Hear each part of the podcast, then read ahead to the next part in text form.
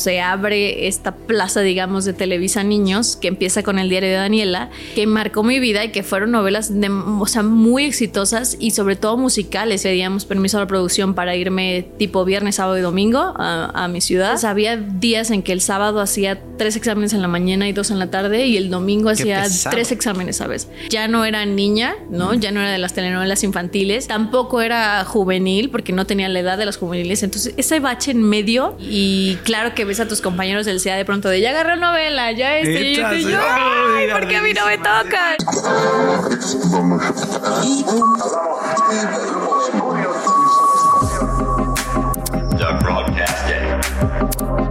Mi mejor error con Dani Bienvenidos al podcast.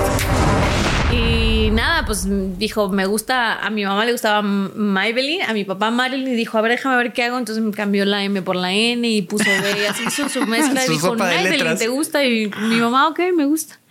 Pero así, no hay, no hay mayor explicación. ¿Te gusta? Sí, sí. Ya lo hiciste tuyo. Porque aparte, pues está padre que sea original, o sea, como que no oyes a nadie. De hecho, se me hace raro que haya más gente que se llame igual y como que qué sentirías de oír tu nombre en alguien, ¿sabes? O sea, por ejemplo, si, aquí ella se llamara también Naidelin, es como nunca he sabido que se siente eso. Ah. A lo mejor es normal para la gente, pero pues no sé, yo no sé qué es eso. Entonces está padre también. Es como el, como el Carlos, Carlitos, Carlititos, Carlitititos. Y entonces como que pierden, digo, yo creo, no, no es crítica, ni mucho menos, pero yo siento que es como como que pierden la esencia de la persona porque le estás pasando el mismo nombre. Entonces, como que creo que está más padre tener un nombre único. Sí, sí, sí. Y te lo dice un Daniel. Yo soy Daniel, mucho gusto. Está padre. Así la lágrima. Déjame, me aquí un copetín. Ya empezamos, ¿eh? ¿En serio? Sí, ya estábamos grabando. Sí, sí así, es que así se empieza esto. No. Así funciona. Buenas tardes. ¿cómo no me digas eso. Claro, digo, te puedes arreglar, por supuesto. No, ya no no, wow, ok. Hola, ¿cómo estás? te, voy a decir qué pasa. Siempre cuando nos sentamos empieza la mejor plática. Porque ya cuando pones a grabar, ya como que, ah, sí, ok. ¿Ves cómo cambió? Cámara escondida, ok. ¿ves, cómo cambió luego, luego? Está cañón. Y yo volteé y dije, hay un copetín aquí, me lo voy a arreglar casual. Okay, Aparte, no te preocupes, también es podcast, entonces la gente seguramente lo está escuchando, no viendo. Ay, son, muchos. Ay, amigos, una disculpita, perdón. Bueno, ya, ya, ya, ya presentamos todo esto. Sí, sí, sí. Me gusta, me gusta. Gracias, gracias por estar aquí. Mi, mejor error, este es tu espacio. Muchas gracias. Eh, vienes con un gran amigo que, quiero y admiro desde hace muchos años y, nos echamos unas buenas este, unas buenas fiestas. Entonces, ahorita que nos vimos fue así de hey, yo, cuando recordamos, pero sí nos lo, quitaron un tiempo. Ahora sí que, ¿cómo llegamos hasta aquí? ¿Qué pasó? Eh, sé que eres eh, actriz, cantante, muy, muy niña. Empezaste esta, esta difícil carrera. Sí, sí. Eh, con muchas pruebas, muchos errores, muchos aciertos. Así es que compártenos un poquito de cómo, cómo empieza ese sueño. ¿Cómo inicia? Pues prácticamente eh, desde que tengo uso de razón canto y bailo, pero de que en mi casa, ¿sabes? Entonces siempre, siempre en las fiestas, pues yo andaba ahí bailando y danzando. Eh, esto surge desde mi ciudad natal, que es Poza Rica, Veracruz. Empecé a hacer... Jarochita. Jarochísima, claro. Empecé a hacer eh, concursos, ya sabes, de imitando. Me acuerdo perfecto que mi primer concurso fue imitando a Talía con Marimar y yo llevaba mi perro pulgoso y todo el rollo. sí. Y esa vez gané el primer lugar. Entonces fue como, ah, mira, qué simpático, ¿no? Qué padre que nos fue muy bien. Y después sale otra convocatoria para otro concurso de una marca de música muy conocida y eran dos categorías, canto y baile. Entonces, pues claro que de hambres, ¿no? Entramos a las dos categorías y gané el primer lugar en las dos categorías. Sí. Entonces, como que empezó todo así muy informal, muy de que, ay, que se le quite la cosquillita, esta que siempre, siempre anda bailando y así. Pero yo creo que realmente pues mis papás vieron que no era nada más la cosquillita, sino que había un resultado de eso, ¿sabes? O sea, siempre ganaba el, primer lugar, siempre tenía reconocimientos y demás, entonces como que fue de, ok, entonces quiere decir que lo está haciendo bien, ¿no? Y tu familia unida y siempre te apoyó. Sí, por supuesto, ¿no? Y mis papás los más alcahuetes y los más felices. y en alguna también imité a Fe y entonces mis hermanos bailaban conmigo. No, no, era una gran cosa, un gran ensamble que teníamos en casa. Y pues sale la convocatoria del SEA infantil, la primera generación del SEA infantil no existía, era el SEA juvenil nada más. Y pues ahí es donde mis papás como que empiezan a notar esta cosa de, ok, esto va más en serio. Mucha gente era de, por favor, ya viste la convocatoria, lleva a Naidelin, le va a ir muy bien, bla, bla, bla. Entonces, pues deciden mandarme, pero sí fue como, pero quieres, o sea, porque al final del día era migrar a otra ciudad, ¿sabes? Te gustaría ir? Y me decían como también la parte complicada, o sea, era, nosotros no vamos a estar allá, este, te vas a ir con tu mamá, tus hermanos se quedan acá como siete, ocho años. ¿Qué? Sí, sí, sí. Entonces, ¿te gustaría? Y nunca me viste con una lágrima de, no, es que no me quiero ir, mi maleta donde está, ya sabes. Entonces, ahí es donde mis papás también dicen, bueno, pues si tú quieres, adelante, vamos. ¡Qué, locura! ¿Lo harías con tus hijos? Porque sé que tienes dos hijos. Híjole. Es complicado, es complicado porque lo, o sea, ahora veo atrás y veo lo que hicieron mis papás y digo, wow, el trabajo, o sea, el trabajo en equipo, ¿sabes? Como papás, como también mis hermanos, pues aguantar de alguna manera que mi mamá estaba lejos y estaba yendo y viniendo, o sea, todo lo que envuelve el apoyo a, una persona como que decide emigrar de su ciudad o decide salir del entorno Tenía familiar. Siete años. Siete años. Yo te estoy hablando como si fuera una universidad. Sí, exacto. y te entiendo si tienes 18, va, pero siete años, o sea. Sí, pero realmente pero ¿cómo, cómo sale la, la, oportunidad de decir, ok, es México? Porque, a ver, Poza Rica hace, ¿qué fue esto? Hace veintitantos años. Años. Sí, exacto. Hace, hace como dos años.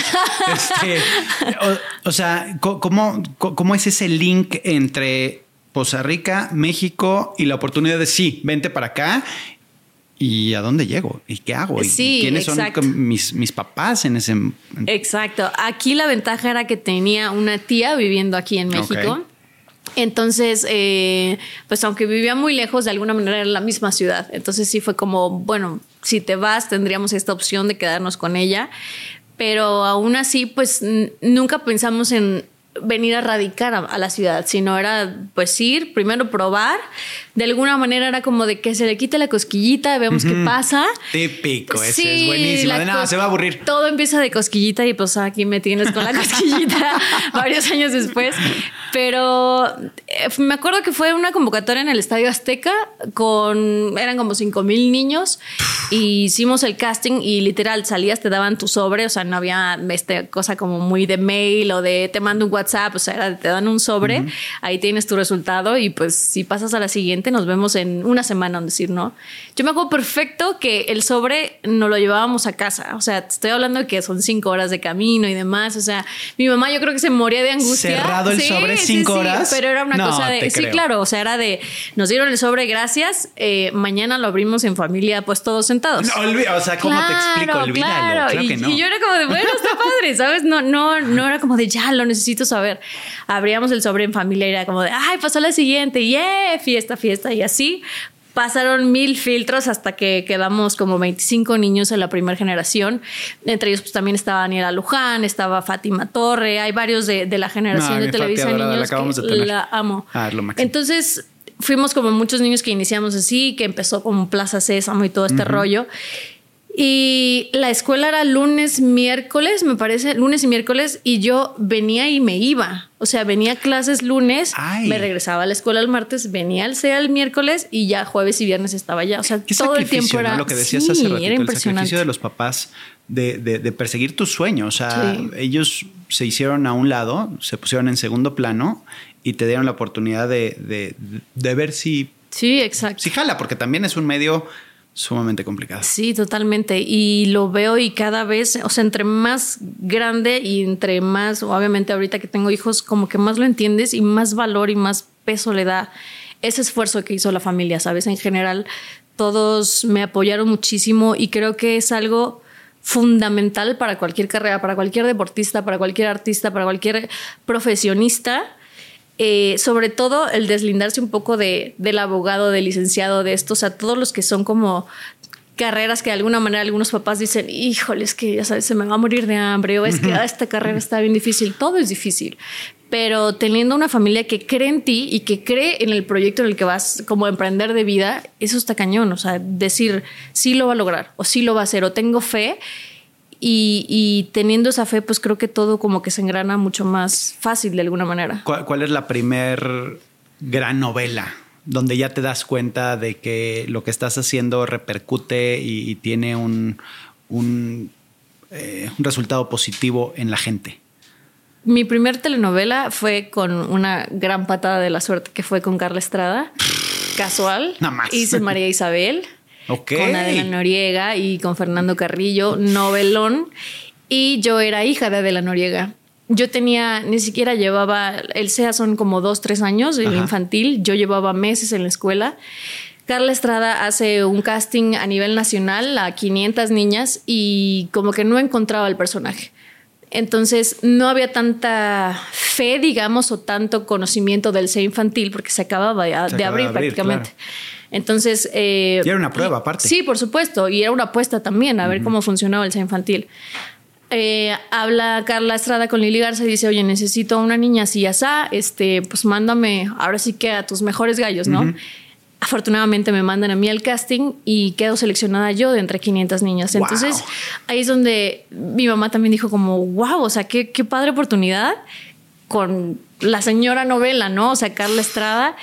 Eh, esa es mi primera telenovela, justo con Fátima Torre. Fuimos las dos, teníamos como, sí, más o menos como ocho, nueve años, ocho años yo creo y hacemos el primer capítulo juntas. Yo era eh, Ilse, o sea, de la de Flans, era de la etapa de niña, y mm. Fátima era, de la Noriega de niña.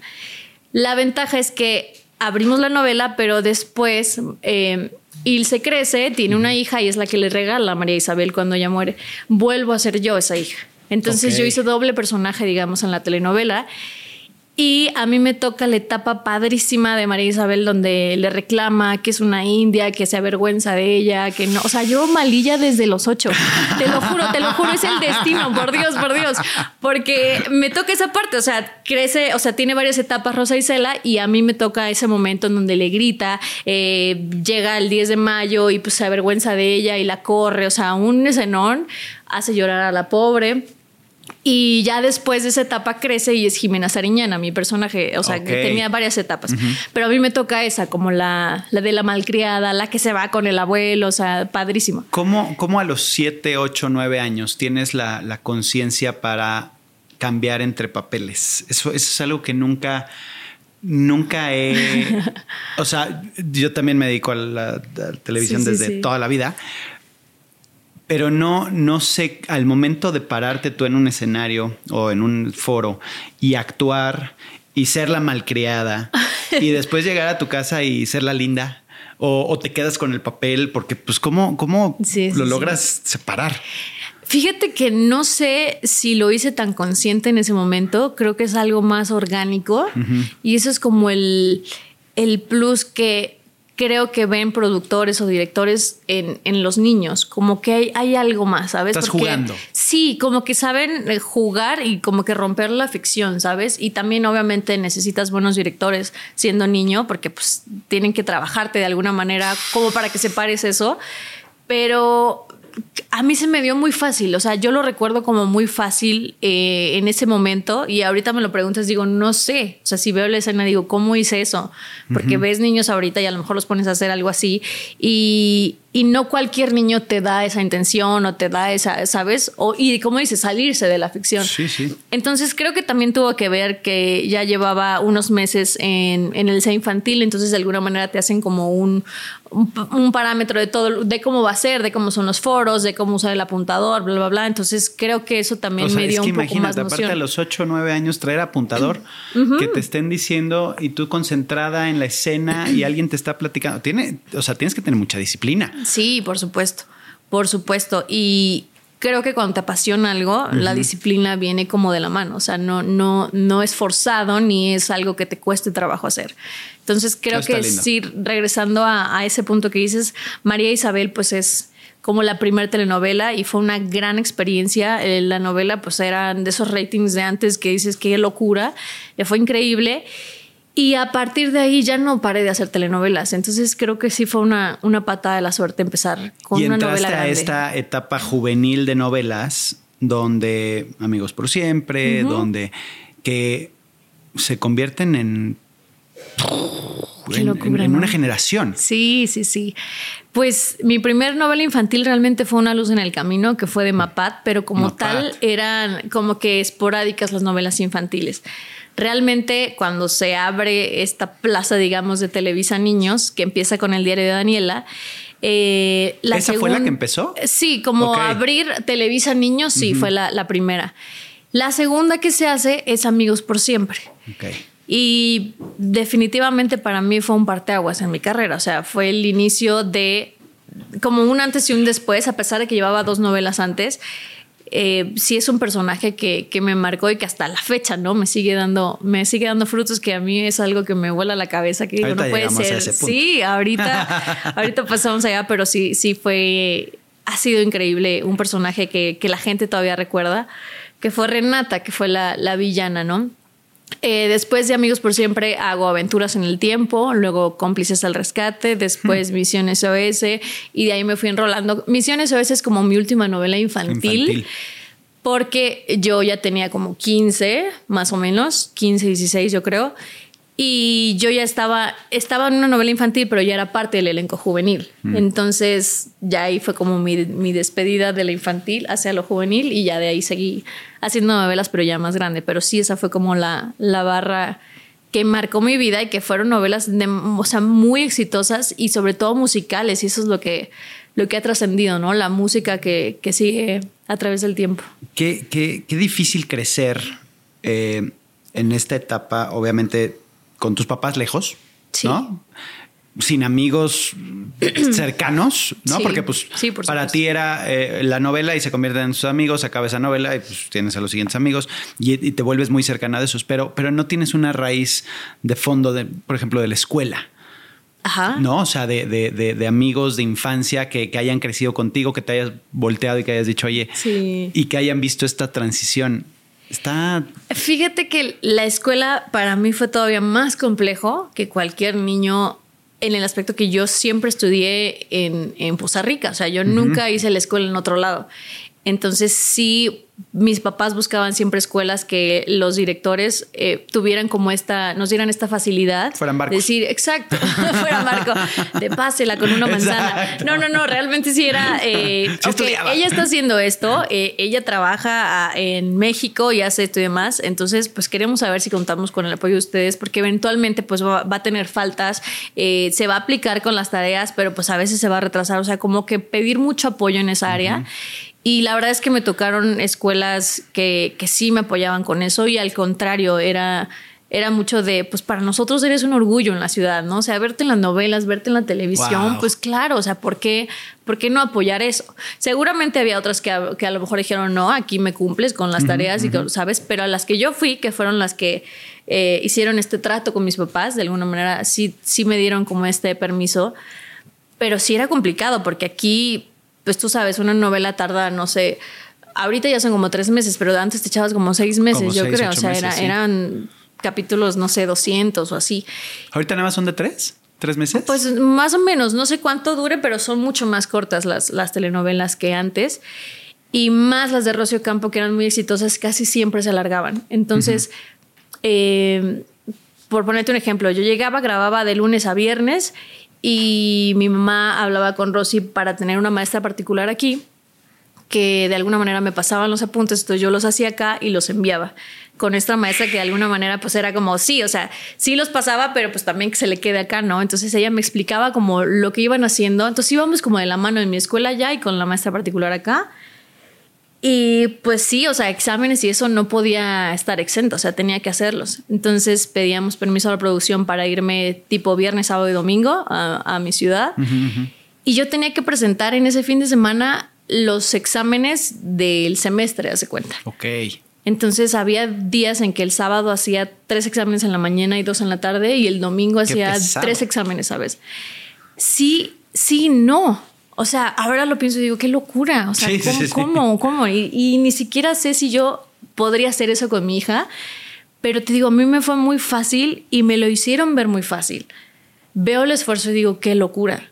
Viajar cada fin de semana y aparte la escuela también que me abría la escuela el domingo, ¿sabes? O sea, era como un conjunto de gente trabajando para, para este que equipo. Tú lo lograras. Para que yo lo lograra y eso me parece mágico y me parece algo que no te alcanza la vida para agradecer, ni a mis papás principalmente, ni a mis hermanos, ni a toda la gente involucrada que de alguna manera echó la mano en mil cosas, seguramente en cosas en, apoyo económico, seguramente en... Eh, también por ahí tiene, mi papá un amigo que pues de pronto era, bueno, se va a presentar en tal lado, yo le pongo el equipo, no le pongo el mm. sonido, así. Entonces hay mucha gente que, que, que siempre te ayuda. Yo creo que no llegas a ningún lugar sin, sin ayuda, sin apoyo. Y definitivamente. Ahora, obviamente estamos en mi mejor error. Y yo creo que los errores, bueno, no, estoy seguro que los errores son lo que te marcan para hacer una, para estar donde hoy estás. Sí. Y durante este proceso me imagino que ha habido muchos errores. Sí, seguro. ¿Cuál ha sido el peor error en tu carrera, por ejemplo? Híjole. Te voy a decir algo bastante extraño. Ok. Pero como buena Virgo, soy muy cuadrada y soy muy perfeccionista. Entonces, mi grado de arriesgue es menos uno, por lo mismo que no me gusta equivocarme. Okay. Y es algo que parecería de, ay, qué perfectita, que no hay errores. No, sí los hay, pero algo que me gustó mucho de, tu podcast es no satanizar la palabra error. Correcto. Porque yo la tengo en mi sistema como error, ah. bueno, algo garrafal, algo que. sí, sistema, sácalo. Sí, que todo el mundo hubo un caos y hubo un tsunami. Entonces, para mí eso es un error. Y entonces digo, pues realmente un caos no hubo como tal de ese tipo, ¿no? Pero ahora que lo pienso, sí, seguramente hubo una etapa en particular que estaba como en medio, ya no era niña, ¿no? Ya no era de las telenovelas infantiles, tampoco era juvenil, porque no tenía la edad de las juveniles. Entonces, ese bache en medio, em, yo como que dije, no, como que ya no quería seguir al hilo, o sea, novela tras novela, como que dije, quiero irme a disfrutar a mi familia, quiero irme a mi ciudad a estudiar la escuela como cualquier alumno sentado en una butaca, ya sabes, o sea, ir a clases normal y todo. Butacas son las de Ah, una disculpita. sí, sí, como, como piensa nada más en teatro y en, el, medio artístico, pues obviamente. Y el ir al pizarrón, no, de ya todo mal.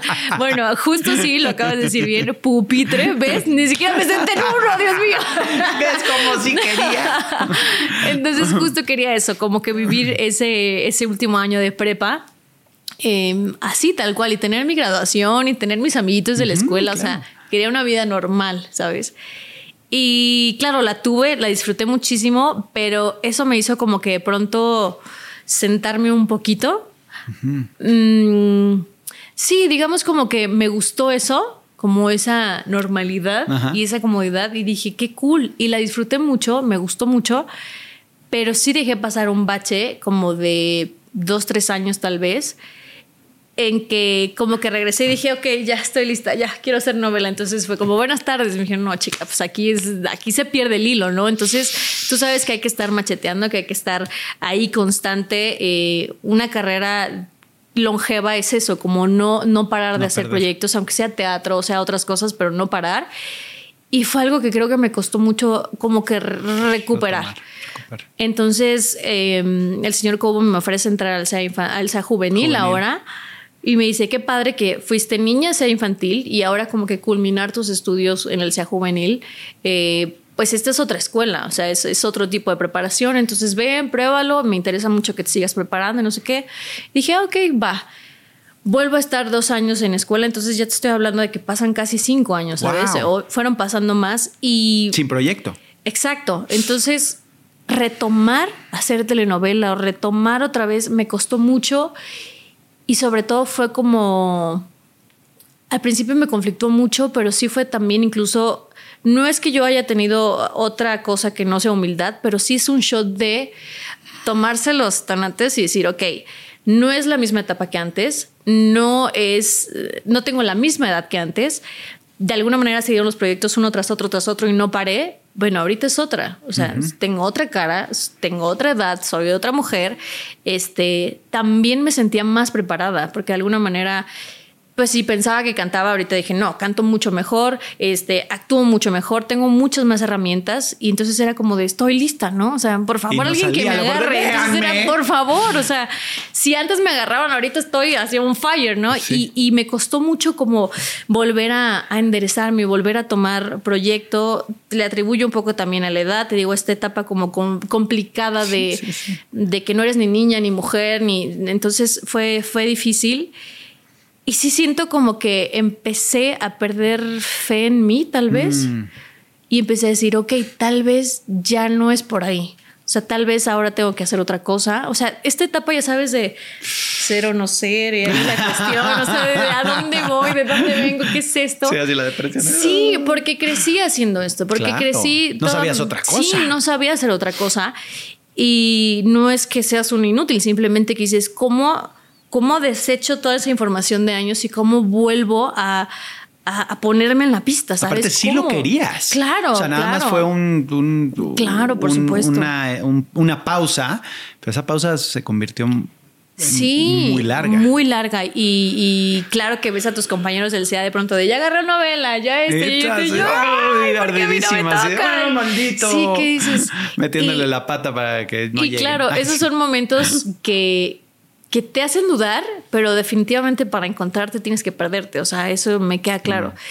Y, y, yo estaba perdida. O sea, no sé a dónde ir, no sé qué hacer, no sé por dónde, no sabía nada. Y también era, o sea, tener a mi mamá conmigo siempre, que bueno, es una reina y mi mamá, sin ella no habría podido hacer nada, ¿no? Ni mis papás, pero siempre estuvo conmigo y siempre eh, hizo la labor como manager de alguna manera. Entonces entró al CEA, claro, entonces dice, mi hija, pues ya estás grande, ya es tu escuela, esta es como tu universidad, este, creo que es hora de pues como desprendernos, ¿no? Y yo sí, totalmente, o sea, ya...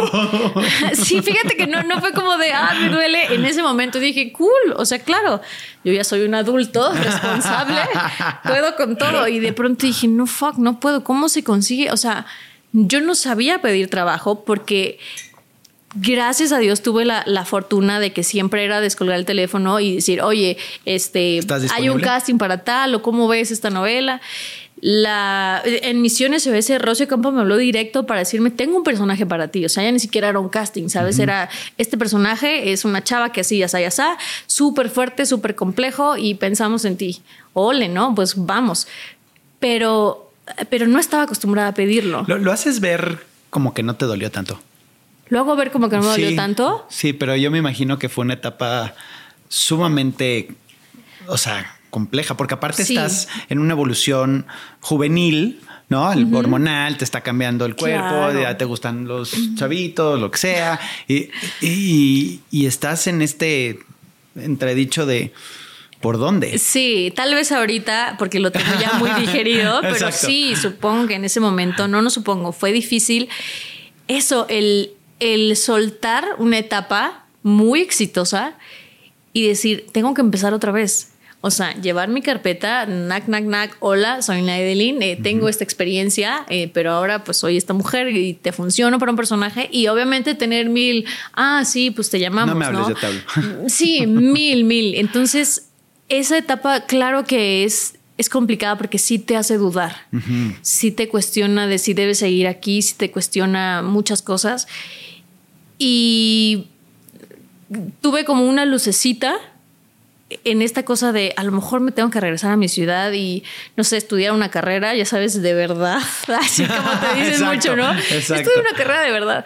Pero no, no, sabía, no sabía qué hacer y siempre en lo que creas, la vida, el universo, Dios, eh, lo que le llames, siempre te, te hacen como, bueno, ya tantito, ¿no? Te, te mandan como un empujón y eh, me llaman para un casting para hacer una obra musical, que era La mm. tiendita de los horrores, una apuesta off-Broadway.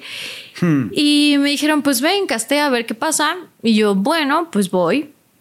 Hago mi casting y bueno, o sea, quedo seleccionada. Y dije, qué padre. O sea, a lo mejor yo estaba muy enfocada en hacer novelas.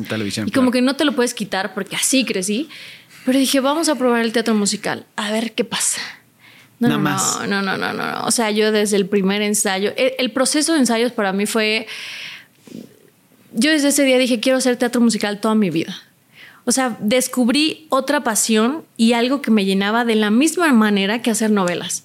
Y eso era algo que nada me llenaba. O sea, siempre mm. era como mi top, era estar en los foros y grabar novela y así. Pero hacer teatro musical dije, wow, o sea, sí fue como, qué experiencia tan enriquecedora, porque ahí pues cantas balas y actúas al mismo tiempo. Pero aparte me sentía como a mí me gusta mucho exigirme y compararme con, con gente, o sea, con grandes, ¿sabes? con, yo volteaba a ver. Sí, porque claro, eh, novelas lo hacía y me gustaba mucho, pero acá era como de, ¿qué es esta bailarina? ¿No? ¿O qué es esta cantante? ¿O qué? Era como de, wow, wow, no sé nada, ¿no? Estoy frita en la vida. Y eso me retaba mucho. Entonces el teatro musical me retó a sacar como la mejor versión de mí artísticamente hablando. Y a partir de ahí, pues ya después me llamaron para protagonizar La Sirenita, después hice otros musicales, estuve en Cats.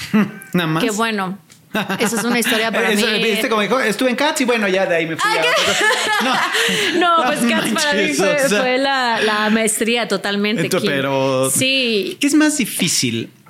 La, y me voy a ir a, lo, manchado, lo ojete. La, gente de televisión o la gente de teatro? O sea, ¿quién es más ojete? ¿Quién es más manchado? ¿Quién es más ojete? Creo que hay más ego en, televisión, porque de alguna manera ahí sí influye mucho como el currículum, o sea, como que te va dando cada novela más prestigio y más importancia y más lana. Y creo que en teatro es, sí hay nombres, pero es mucho de ganarte el casting. Ok. Porque ahí no hay cómo te pueden proteger. O sea, estás tú expuesto en carne viva al público y si no eres el personaje, no lo eres. O sea, sí la has regado así que dices, madres, me caí o, dije una que no tenía que decir o canté otra cosa, no sé. Seguramente, más que, más que regarla, ¿sabes qué me pasó? Eh, en esta última temporada de Cats, eh, quien era Grisabela, que es el personaje este de, bueno, la principal de Cats, era Yuri. Entonces, en algún momento, sí, jarochísima y paisana que la quiero mucho, talentosísima, que bueno, no, no te puedo explicar. O sea, no necesita presentación, Yuri, pero era la primera vez que hacía teatro musical. Entonces, verla también en esa faceta de nerviosa y con toda esta humildad de haber acercarse a nosotros para pedir ayuda era como de wow, Yuri me está hablando a mí, ya sabes. Sí, claro. Entonces, eh, en algún momento Yuri tuvo que hacer, eh, no sé si alguna presentación o algo pasó que tuvo que ausentarse un fin de semana y la que era su cover también no podía ese fin de semana. Entonces Gerardo Quiroz, que era el productor de esta apuesta, pues volteó y me dijo, así literal, era, te lo juro, un miércoles o jueves, me dijo, ¿podrías hacer eh, Grisabela? Y yo, como, o sea, es un personaje que no, y yo, oh, déjame vocalizo. Ah, era, un, personaje que, que no había visualizado porque es un personaje, pues es una gata vieja, de alguna manera, pues no estaba ni en la edad, ni, ni me sentía en cast, ¿sabes? Para, para hacerlo. Pero cuando me lo dice, por supuesto, fue como, claro, o sea, claro que lo puedo hacer, ¿no? Eh, el teatro también te deja eso, como tablas para saber, tener la seguridad de decir, puedo hacer esto o no lo puedo hacer. Y pues me, me hace la oferta, me dice, te rifas, o sea, realmente de toda la compañía nadie lo puede cantar más que tú. Entonces, como que si no lo haces tú, pues es o parar o ver otra opción, ¿no? Ándale, o de plano. O sea, no, tenías presión. No, no, no, como crees. no hubo presión porque era como de un reto en mi vida, ¿no? Dije, claro, imagínate subir a ser el personaje de Yuri, ¿no? Grisabela, que es, que lo han hecho grandes. Lo hizo María del Sol la primera temporada, la segunda lo hizo, eh, lo ha hecho Ana Cirrell, la Deneken, Olivia Bucio, o sea, puro monstruo, ¿sabes? Y en este caso él era Yuri, entonces yo dije, wow, ok, ok, venga. Eh, recuerdo que estaba muy nerviosa, recuerdo que, que pues estaba toda mi familia ahí, mis amigos, entonces era como, como que yo dije, después de hacer esto, tal vez si no volviera a hacer teatro, culmino padre, ¿sabes? Como que es un gran personaje, la mejor puesta que existe en teatro musical. Y aparte, poder decir que me metí en el, en el vestuario de, de una grande como Yuri, pues era como, aparte, un reto totote. Eh, claro que ahora lo escucho y digo, ay, como que cositas técnicas. Digo, aquí pude haber hecho acá, acá pude haber colocado ah, acá. La, mil Cosas, mil cosas Disfrútalo, que, que lo veo, pero en ese momento, eh, traté de disfrutarlo, pero sí no podía dejar de tener en cuenta que no había ensayado, o sea, esto fue como de emergencia. Eh, ahora, Grisabela en alguna parte al final pues vuela entonces traía un arnés que como que olvidé que lo traía. Entonces a la mera hora dices, claro, tengo que cantar. El rango vocal de este personaje es mezzo, yo soy soprano, entonces mucho más grave, mucho más dramática. Eh, no estaba en mi rango, no estaba en mi edad, entonces la corporalidad tenía que ser de una gata vieja. Entonces eran tantas cosas y aparte un arnés frío aquí. Frío. Que yo dije, es verdad, trae un arnés. Y, que te requiere esfuerzo. Sí, entonces para, para dar el, las notas belt que da este personaje, pues sí era pues todo el diafragma, ¿no? Usar todo tu cuerpo. Y aquí estaba yo apretada con un arnés y yo. ¡ah! Entonces, sí, fue, fue como difícil poder disfrutarlo. Ahorita lo cuento y digo, qué rico, qué padre experiencia, pero sí, pues por supuesto que si yo lo veo, digo, no, a mí no me gustó. O sea, creo que pudo haber salido mucho mejor. Creo que lo pude haber cantado mucho mejor. o sea, tú lo ves y dices, está bien, pero yo no dejo de verlo. Digo, no, quiero subirme otra vez. ¿Sabes? Quiero hacerlo otra vez. Entonces, creo que eso nos pasa siempre, incluso en los castings. Siempre dices, sí me gustó, pero pude. O sea, siempre hay algo que mejorar. Y, a la par, obviamente, pues vas, vas con tu vida personal. Eh, estás casada. Sí. Tienes dos bebés. Sí. Y, y el punto al que quiero llegar ahorita es es muy chistoso cómo funciona la vida.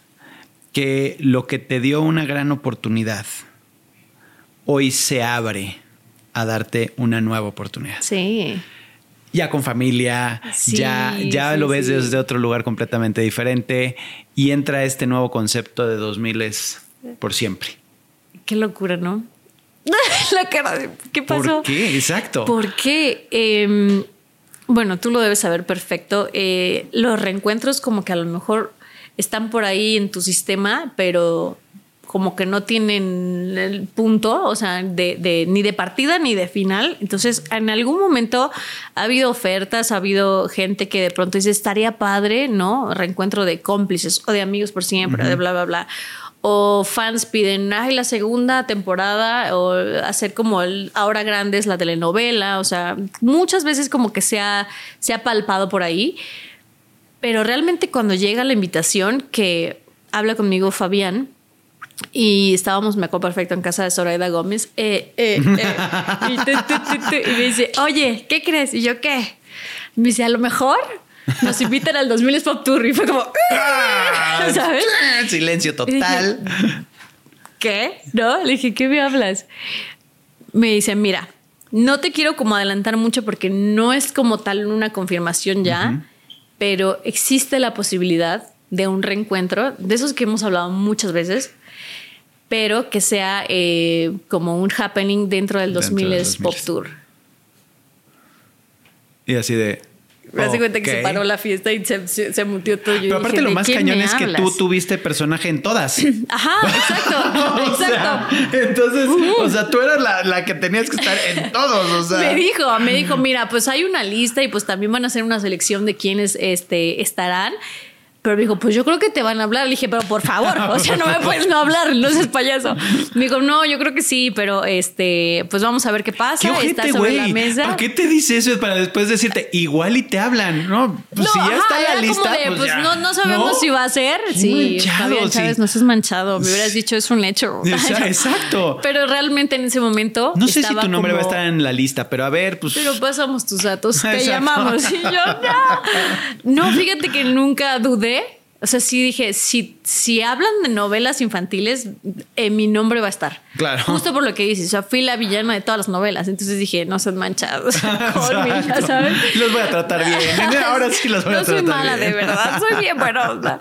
Y la verdad es que ahí como que se metió, ya sabes, una cosita de... Oh, primero porque yo tenía como dos meses de haber parido. Claro. Dos, tres meses. Entonces, eh, sí fue como ok, si se hace, pues ya sabes, me tengo que súper aplicar, súper meter al gym, este, pasar un poco el posparto, quítate la venda, ya sabes, yo estaba como muy en... Cuando llegue la oportunidad estoy lista. Claro que no, o sea, pasó una semana y me dijo, ya, es un hecho, sí, yo de qué me hablas, güey. Este, y esto se hace, creo que fue agosto, ¿no? Me dice, ya en agosto, y yo, le dije, estás hablando de que falta como dos meses. Le dije, no, ¿cómo crees? Entonces se me vino el mundo. dije, el vestuario, las coreografías, no, no nos acordamos. ¿De qué me hablas? O sea, esto es ya. Me dijo, es ya. Entonces yo, no, realmente dije, no hay tiempo de nada, ya está. O sea, eh, definitivamente siento que mi bebé trajo torta bajo el brazo, pero el solo pensar la idea de volver a subirme al escenario con mis amigos, con los que crecí, eh, eh, con los que hice tantas cosas y, vivimos tantos momentos importantes y muy fuertes, mm. ahora vivirlo de grande casada con hijos, tener la oportunidad de que me vea mi esposo y mi hija, sobre todo, porque mi bebé está muy Exacto, Está muy chiquito. Pero ver a mi niña de seis años viéndome arriba del escenario. Como tú empezaste. Ajá. Y dije, ahora, o sea, solo pensar en su cabecita así viéndome como una rockstar así de wow, mi mamá en la arena México. Yo dije, Dios mío, es que no es más que un regalo de la vida. O sea, ¿qué puede ser esto? ¿No? Y todo lo demás era diversión. O sea, no ah, había, más. Había círculos o, temas pendientes con, con cuando se ven y, y cuando dicen, porque es una emoción muy grande, pero también te trae muchas cosas, ¿no? Sí, Todo es así, ay, pero lo voy a volver a ver. Ah, ya me acordé de este. Sí, ya, ya. Fíjate que no con, con, mis compañeros, pero te voy a hablar en particular tal vez de Dani Luján. Dani, no escuches, nada, te creas. No, eh, con Dani, Dani siempre fue una niña súper, sumamente disciplinada. Siempre fue como, ya sabes, súper puntual, se sabía sus líneas, o sea, eh, una niña eh, impecable en su trabajo, desde muy niña. Entonces, como que no me había tocado convivir con ella como más, diré así, en desmadre, ¿sabes? Era como más de. Sí. Entonces yo cotorreaba con la Maggie, con Belinda, con todos, pero Dani siempre era como. Dani, ¿cómo estás? Buenas tardes, ¿no? O sea, era como la, ñoña del salón. Y entonces como que nos llevamos muy bien, pero siempre para mí fue esa que no podía corromper. Con la Maggie sí le picaba el ombligo en escena y así, ¿no? O sea, con Martín Christopher siempre fueron un relajo. O sea, con todos fueron como niños actuando. Y pues siempre era lo mismo que ahora, de cállense, hey, por favor, hey, concéntrense, niños, ya vamos a empezar, ya sabes, o sea, pues como niños pero ahora vivo a Dani Luján muy diferente porque ya somos adultos. Claro. Y a la vez volvimos a ser niñas, pero ya Dani está como más en... Relajada. yo no soy... Sí, sí, sí, o sea, ya... Eh, eh, ha sido muy diferente como la hemos vivido y creo que lo, lo dijimos todos en algún momento estás como muy suelta, como cotorreando, así de incluso dice groserías. ¿Cómo que dice groserías, Dani Luján? O sea, sí, sí ha sido como, como muy padre eh, vivirla ahora mucho más suelta. Y sí nos dijo, porque dijo, yo entré aquí y volví a esta cosa de, ya sabes, de cómo están, buenas tardes, este, ya vamos a empezar. y me dijo, wow, sí fue algo de que de que incluso voy a terapia, o sea, permítanme por favor, porque a ella le reconectó con esa Dani Luján. Exacto.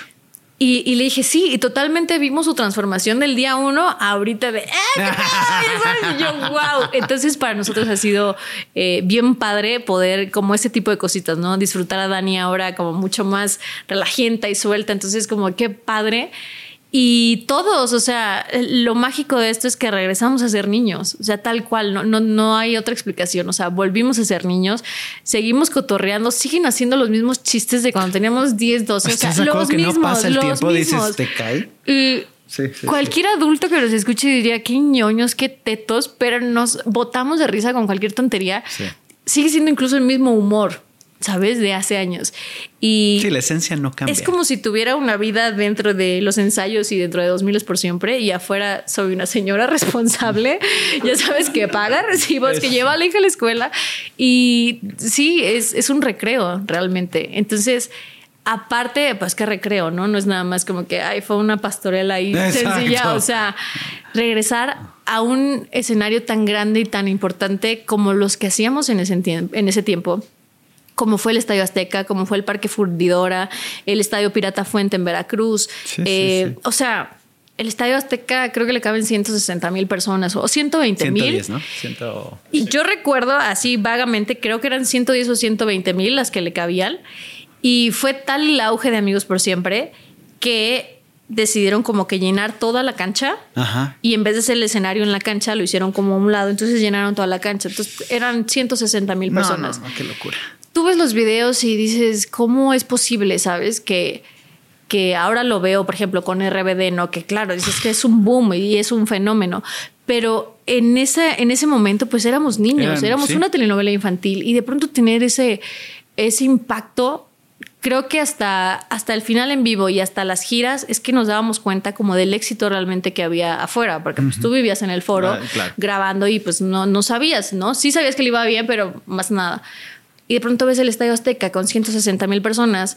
A todos les dijimos que se fueran de blanco como un simple color. Entonces todo lleno de... No, no, no. O sea, es impactante. De por sí ver el Azteca en un partido solo es impactante, pero lleno es algo que se te fotografía de por vida. Entonces tenemos recuerdos muy importantes de, lo que fueron esos éxitos de telenovela y la gira pues fue una locura, o sea, de que pues te siguen la gente, los fans correteando el camión así cuadras, o sea, como rockstar, ¿sabes? ¿Por? y ahorita, exacto, lo ves y sigues viendo las mismas niñas que ahora, eh, ya sabes, correteando el camión y dices, señora, se va a caer, ¿no?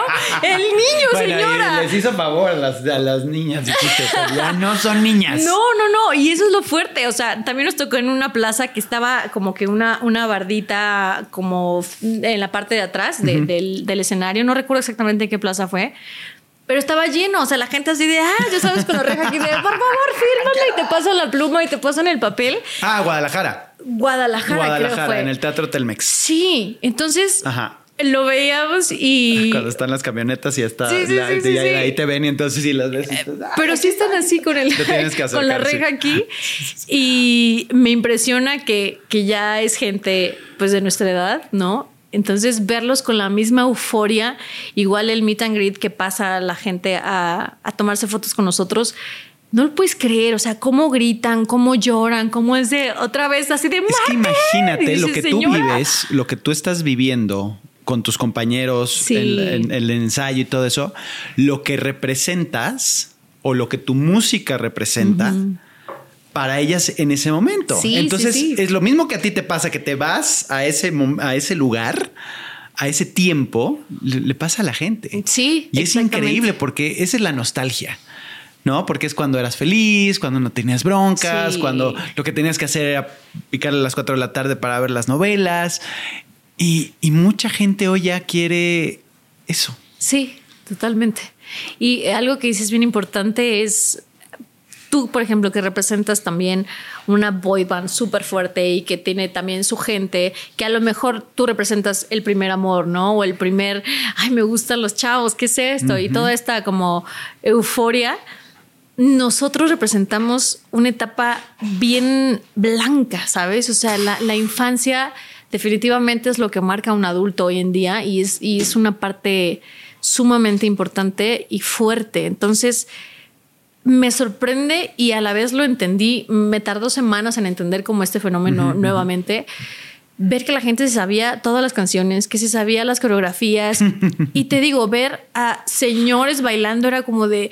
Yo veo y digo, ¿qué hace ese señor bailando? ¿Cómo se la sabe? Pero dices, no, no, no, es que ese señor fue un niño como yo y ahora está reviviendo esa infancia. Entonces, muchos nos han escrito diciéndonos que que han sanado ahora a su niño interior. Por ponerte un ejemplo, hay muchos que dicen, yo nunca pude, nunca me pudieron llevar en su paso a un concierto y ahora yo puedo pagarme mi boleto para ir a ver a mis cómplices, a mis amigos por siempre, o sea, puedo hacerlo, ¿sabes? Entonces, como que ese, ese clic de, de cerrar ese ciclo y decir, ah, ya fue un concierto de ellos 30 años después, si quieres. Bueno, menos. ¿Cinco? no, realmente fueron 22 dos. con un 4. 15, 15, 20. Realmente son 23, 24 años. 23, 24. Es muchísimo tiempo. Es muchísimo tiempo. Pero tampoco no es, tanto. Ajá, exacto, exacto. Ver que está el tiempo eh, intacto, eh, totalmente. La relatividad del tiempo aquí me queda más que clara. O sea, ¿cómo es posible que han pasado 23 años y esa es como una cinta, ¿no? Que como antes, que se arrugaba y le cortabas ese pedazo y lo unías, entonces seguía la cinta. Así es como si no hubiera pasado el tiempo, como si una generación estuviera congelada, guardada en un cajón. Y ahorita se destapó todo esto y ha sido muy gratificante, muy emocionante, muy sanador para muchas personas. Y para mí es eso, ha sido reconectar con lo que más amo. Es un regalo también a a todo lo que haces en tu carrera, ¿sabes? Como los sacrificios, de alguna manera lo más difícil para mí fue eso, no estar cerca de mi familia, eh, mm. tener a mis hermanos fuera, eh, mi papá también, el estar siempre rotando, ¿no? Ahora te toca la mamá, ahora te toca el papá, ahora nos vemos en Navidad. Muchas veces llegué a Navidad a la cena, así a las 8 de la noche. Te pierdes muchas cosas, te pierdes miles de bautizos, los embarazos de las primas, este, todas las fiestas que te imagines. Y, y sí, es, es difícil, es difícil esa parte pero ves esto y dices, es que no, no, no puede haber más regalo, ¿no? Que, que sanar esos sacrificios y de pronto pararte y decir, claro, vale la pena, sigue valiendo la pena. Correcto. Y es, es como recordarte eso, como sanar esa parte de decir, ok, qué padre que de alguna manera sigue dando frutos un trabajo que hice con mucho esfuerzo y que mi familia hizo con mucho esfuerzo. Y por supuesto ahora verlo con mis hijos, con mi esposo, igual mis hermanos y mis papás, pues ellos también están vueltos locos porque es regresar a esa parte, ¿no? O sea, regresar a ese momento y decir, claro, pues tú eras una niña que iba y viajaba y que no te veíamos, pero mírate ahora, ¿no? Eh, ha sido un apapacho al alma en todos los sentidos. Estoy muy contenta y que aparte esté dando tantos, tantos frutos y tanta que, traigan muchas cosas de beneficio, hablando ya profesionalmente, que te regresan como al foco, está increíble. Entonces, no hay más que agradecer. Y disfrutarlo con la familia. Es otra cosa. Es, es, magia. Sí. O sea, si de por sí el escenario está muy cañón, sí. pero cuando lo haces con, tu gente, con tus papás, tu esposo, tu hija.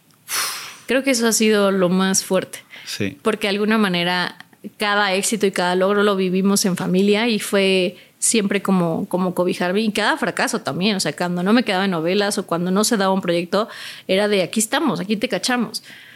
Pero ahora tener yo ya mi familia y ahora poder entregarles este regalo a ellos o compartirlo ahora con ellos es como como un pase de salida, y que tu mamá, ¿sabes? Que, tu hija te diga, mamá, quiero ser actriz. Y tú, no. no pero por supuesto. Por a los seis años, a los ya siete años. Infantil, ¿de qué me estás hablando? por supuesto. Bueno, pero tú vives. Pero... claro que exacto, exacto. Dame, tráeme otra, por favor. agua? No, es que no, o sea, ni cómo negar la cruz de tu parroquia. No puedes. No puedes. Pero también sí está muy cañón. O sea, sí. ¿qué harías distinto? Más bien, ¿qué estoy haciendo distinto? Ojalá pudiera tener la entrega que tienen mis papás o que tuvieron en ese momento de qué más da, vamos a apoyarla. Aquí es como, espérame tantito, no es que y la escuela y es que está muy chica, ¿sabes? Entonces te entra esta cosa de papá protector y que ya hizo dos cosas. Ella estuvo en la serie de Silvia Pinal, con permiso. Ah. Era la hija de Silvia Pinal. Estaba muy bebé, pero ya me la pidieron justamente Carla Estrada la para. Hija de Silvia. Ah, de la serie. Sí, de, la bioserie. Ah, claro. sí, de ahorita no, pues sería como la bisnieta, ¿no? No nos dan los años, chavo. No, no llegamos, pero. Exacto. a ver, uno más uno. Creo que no. Sí, en la bioserie. Ah, ella, ella era Silvia Pasquel de chiquita. También me la pidieron para una rosa de Guadalupe entonces, como que se fue dando solito hasta que mi esposo y yo dijimos, wow, wow, wow, espera, o sea, porque estaba muy chiquita, tú sabes, los llamados son muy pesados, entonces dije, ay, no, como que sentía que le estaba haciendo yo lo mismo, pero también la vida te dice, pues es que es por ahí, o sea, ¿por qué negar eso, no? Es por ahí, al contrario, Mucha gente me, hizo, me ha dicho, ¿te gustaría que se dedicaran a esto? digo, por supuesto. Claro, por supuesto. ¿Por qué? Porque también es un terreno palpado para mí. O sea, si mi hija me dice, quiero ser abogada, o y pues. yo, ¿cómo te ayudo, chica? Pues a darle, ¿no? Que te vaya bien. Y ahorita, eh, mi esposo también es actor, es conductor. Entonces, todo lo que llevamos de camino recorrido, pues es como pasárselo. Pero antes tenías a tu mamá ahí. Ahorita es más difícil porque tú no puedes estar tanto ahí porque pues, si no sueltas acá y te vas. Totalmente. ¡Uy, qué difícil! Me pasó, por ejemplo, en el proceso de ensayos. Pues obviamente hay que estar ahí y hay que ensayar de 9 a 8 para que todo salga impecable. Y yo era, bueno, sí, pero pues yo tengo que dejarla a la escuela, entonces regresaba al ensayo y luego salíamos a las dos a comer, entonces yo me iba por ella a la escuela, regresaba, le daba de comer, le daba sus toppers, la llevaba al infantil, me regresaba al ensayo y era, bueno, ya me tengo que ir porque ahora tengo que ir por ella, al sea, o sea, sí era una locura, ¿sabes? Mi esposo trabaja y también no podemos de pronto decir, bueno, se desintegra todo lo que hemos estado viviendo para hacer esto, era más bien adaptar esto a nuestro estilo de vida. Y sí ha sido muy complicado. Entonces, claro, digo, llevo un minuto como con este reencuentro y con esta nueva etapa. Y ahora cómo lo compagino con mi hija, con sus actividades. Tengo un bebé recién nacido, ¿sabes? es como de... Que me encantó verte llegar. ¿Cómo se hace esto? ¿Sí? Que te trajo tu esposo, te trajo tu, con, tu, con tus bebés. Y mis gorditos ahí, sí, la verdad es que... Es así de, sí, pues voy a llevar a mamá a trabajar. Sí, sí, sí. Esto no es trabajo, es una plática, pero... pero está padre, está padre que... que de pronto mi, hija me dice, mamá, ¿dónde vas? Eh, yo voy a trabajar, mi amor. ¿Vas al trabajo de los cómplices? Y yo sí. Ah, ok. Lo tiene como muy entendido de, ah, ok, ¿y ahora dónde vas? Va, ah, o sea, como que ya verme en el escenario entiende que ese es mi trabajo, ¿sabes? Y a pesar de que llevo mucho tiempo haciendo una obra que se llama 12 princesas en pugna, que ya cumplimos 13 años, este 13 año, 13 años en cartelera ininterrumpido, es algo histórico en México. Y siempre he estado eh, de alguna manera de la mano con el teatro y la comedia musical y me ha visto. Isabela me vio en Cats y, lo entiende, pero esto es como diferente, ¿sabes? Completamente distinto. Porque ya estás tú en el escenario como Naidelin, ya no es un personaje, ya no es un gato, ¿no? Como en Cats, o, de alguna manera que estás arriba del escenario y son eh, proyectos importantes, pero estás haciendo un personaje. Aquí eres tú, ¿sabes? Sí, aparte esa cantidad de gente. 20 mil personas que le estén gritando a mi mamá es así de... ¿Qué le estén gritando a mi mamá? ¿Por qué le gritan a mi mamá, sabes? Solo yo le puedo gritar a mi mamá. sí, exacto, es, es, es muy fuerte y me gustaría también estar en su cerebrito y, ah. saber cómo lo está viendo. Pero tengo de hecho una foto en, en mi Instagram. Ella está así viéndome como en la pantalla, está llena la arena y está estoy yo en la pantalla. Entonces, mm, una amiga capturó ese momento y dije, me acabas de regalar así como la mejor foto de mi vida. Claro. Y luego hay un video que, me mandaron las fans donde está mi esposo cargando al bebé de meses, o sea, tenía como cuatro meses, con sus audifonitos, ya sabes, para... Pero él acá un rockstar así de no sé qué está pasando, pero, ya sabes. Sí, entonces, qué mágico momento tener a mis papás, a mis hermanos, a mi esposo y a mis hijos disfrutándome arriba del escenario. O sea, lo que disfrutaste. De esas cosas que son. Ya, me puedo ir mañana, si quieres, sigue? ¿sabes? ¿Qué sigue para ti? ¿Qué viene? ¿Qué sigue? Además de una gira bastante exitosa. Sí, sí, sí, sí, que viene la Arena Ciudad de México viene y vienen muchas México, cosas. Viene Monterrey, viene. Muchísimas sorpresas que seguro hay por acá y, este reencuentro que, que, volvió a mover eh, a una generación, seguramente vienen más cosas. Yo empecé justo antes de que me llamaran para este proyecto, eh, mi proyecto musical, ya independiente. lo vi. Me, me estoy lanzando como solista, como solista, muchas gracias. Y empecé a componer, cosa que nunca había hecho ni había intentado, ni me creía compositora. ¿Me regalarás un pedacito? ¿Se puede? ¿Se puede o no se puede? Sí, pero te voy a dar súper primicia de una canción. Que Eso es lo mejor de todo. que de hecho le escribí a mi esposo. Déjame tomar agüita. y vocaliza. Ay, si me dan media hora, no Tranquila, no hay prisa. Se la compuse él, de hecho. Cuando pierdas el camino que te lleva a casa, recuerda, nuestro amor será tu dirección. Si lloras, yo te cuidaré la tempestad, que mi hogar está en donde tú estás. Ay, llorandísimo el otro, llorandísimo. ¿Por qué se te aguaron los ojos? Nada más tantito. Sabes, eh, soy. Mi esposa es. Basta que me vas a hacer llorar. Tú empezaste. Basta que me vas a hacer llorar. Me llegó por. Porque lo que dices es muy cierto. Y es ese amor que que no es pasional, que no es, es un amor maduro, es un amor que es. Y que cuando necesitas, solamente regresas a casa. Sí, tal cual. Esa canción la hice pensando precisamente, mira, hasta se me quiebra la voz, en el momento en el que trasciende ese amor, ¿no? El enamoramiento, lo padre, el físico, eh, lo carnal, todo, todo lo que puedas visualizar.